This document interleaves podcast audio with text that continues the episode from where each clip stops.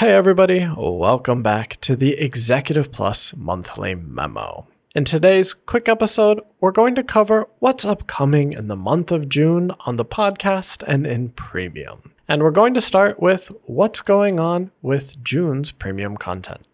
That's right，今天想要跟大家来正式的来聊一下我们六月 Premium Content 的主题，也就是 Impromptu presentations。那最主要是我们希望能够教大家 impromptu presentation 的架构，也就是 structures。那当然啊，我觉得在我们之前的 podcast，我们都一再强调 structures will set you free. Structures are the most important thing when it comes to impromptu speech. Impromptu is something that people often dread or get a lot of anxiety about. So, the reason that we wanted to cover it is because most often, the times that you can really impress with your communication mm. skill, with your presentation skill, comes from these moments where you cannot prepare to the fullest extent. Mm. We've all had that time where, for weeks or months, we've been working on something and we can just perfectly define every step of what we want to say.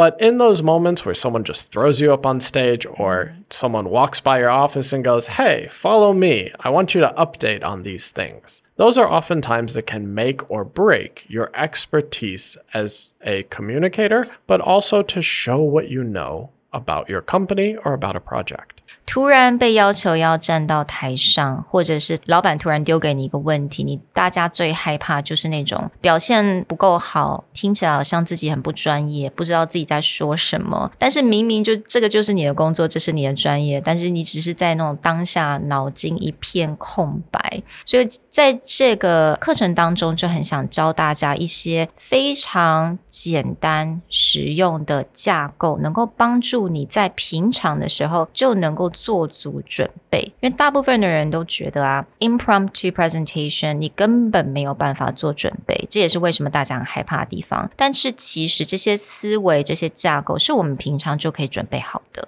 As Sherry said before, frameworks can set you free. So, in the month of June, we've chosen three frameworks that are very easy to keep in mind when giving an impromptu answer. And it takes you beyond that whole like problem, solution, example framework, which a lot of people will rely on for impromptu. Mm. But when you really want to show that you can understand a problem and you can articulate that, even mm. under circumstances where you don't get to prepare as much, these are three frameworks that can really stand out. For example, Andrew covers the one framework which is how do you distill an idea down to one key mm. idea and then just drill that idea into your listeners' heads so mm. that they feel like, wow, this person really understands the essence, the mm. center of this issue.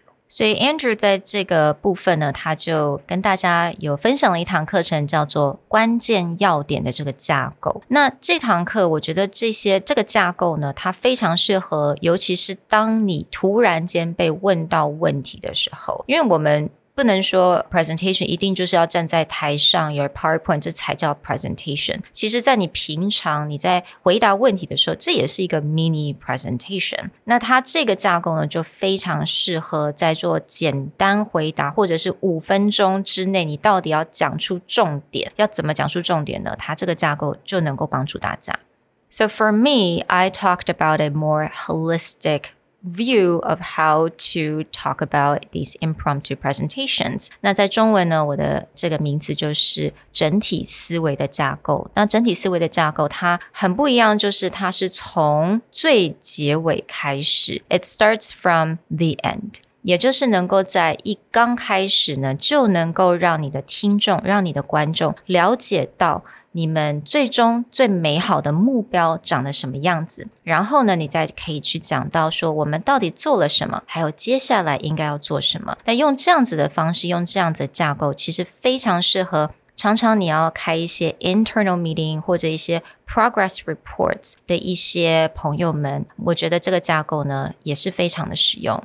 And for my course, I wrap it all up by describing a unique angle or a mm. unique insight that you have that caused you to do something differently than everybody else. In this framework, we actually talk about taking what other people have done or what you have tried in the past and putting it up front as part of the problem. So you don't only frame a general problem, but you describe other people's thought process or other ways of doing something as part of the problem, and then you offer a unique insight.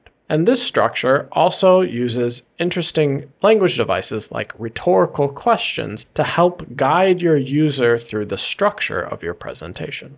所以在 Nick 这堂课程呢，它不只是教了大家这种解决问题的这个架构，而且它这个架构还能帮助你能够完全的 set yourself apart from the competitors and from others。那当然，在这三堂课程当中，我们都有一些语言的一些句子啊，还有一些片语啊等等，都可以帮助大家能够把这些架构呢贯穿在一起。So through these courses, we look a lot at again what are the frameworks that you can lay back on, very easily follow in three or four steps, mm-hmm. and create an impromptu answer that, even though you made it up on the spot, sounds very professional and very clear. 当我们已经做好这些准备，我们这些架构都已经很清楚了。不管在什么时候，你没有办法做任何的准备也好，我们都可以能够站到台上来回答问题，在客户前面，然后做你的 presentation。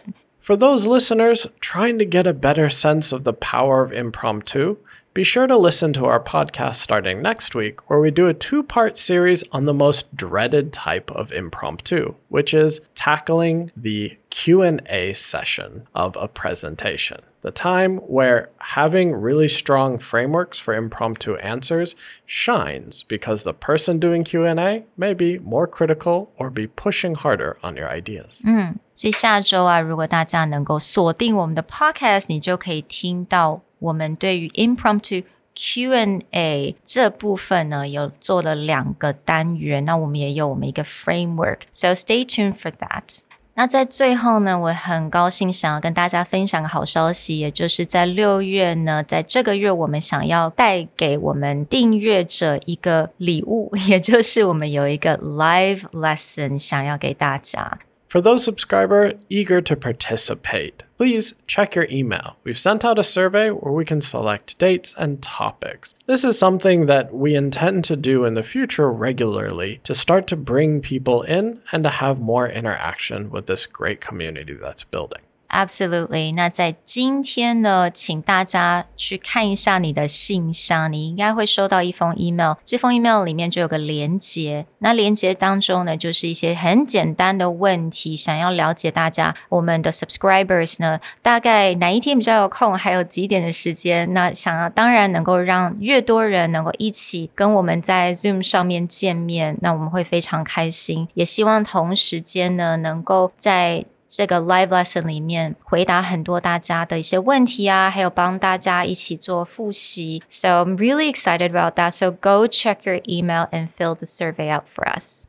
A final request for podcast listeners who want to contribute and see their voice in what we do here. Remember, there have been a few surveys we sent out recently about if you're a manager and you have experience interviewing people, we'd love to hear more of you as we put these lessons together and start sharing how to conduct better interviews and how to be a better interviewee. Be sure to check that survey and share with us as well. 没错，我们也会把最后一个 survey 放在我们的 show notes 当中。那这个 survey 呢，也是邀请所有，如果您是主管，你有很多当面试官的经验，那能够帮助我们多了解你在 interview 当中你最怕碰到什么，还有你你很希望听到的答案是什么等等这些 any kind of experience that you have, it will be great. So you can also fill that survey out in the show notes below. Thank you for joining us for June's monthly memo. Keep listening to our podcast, enjoy premium, and we'll see you guys in upcoming episodes. Bye. Bye.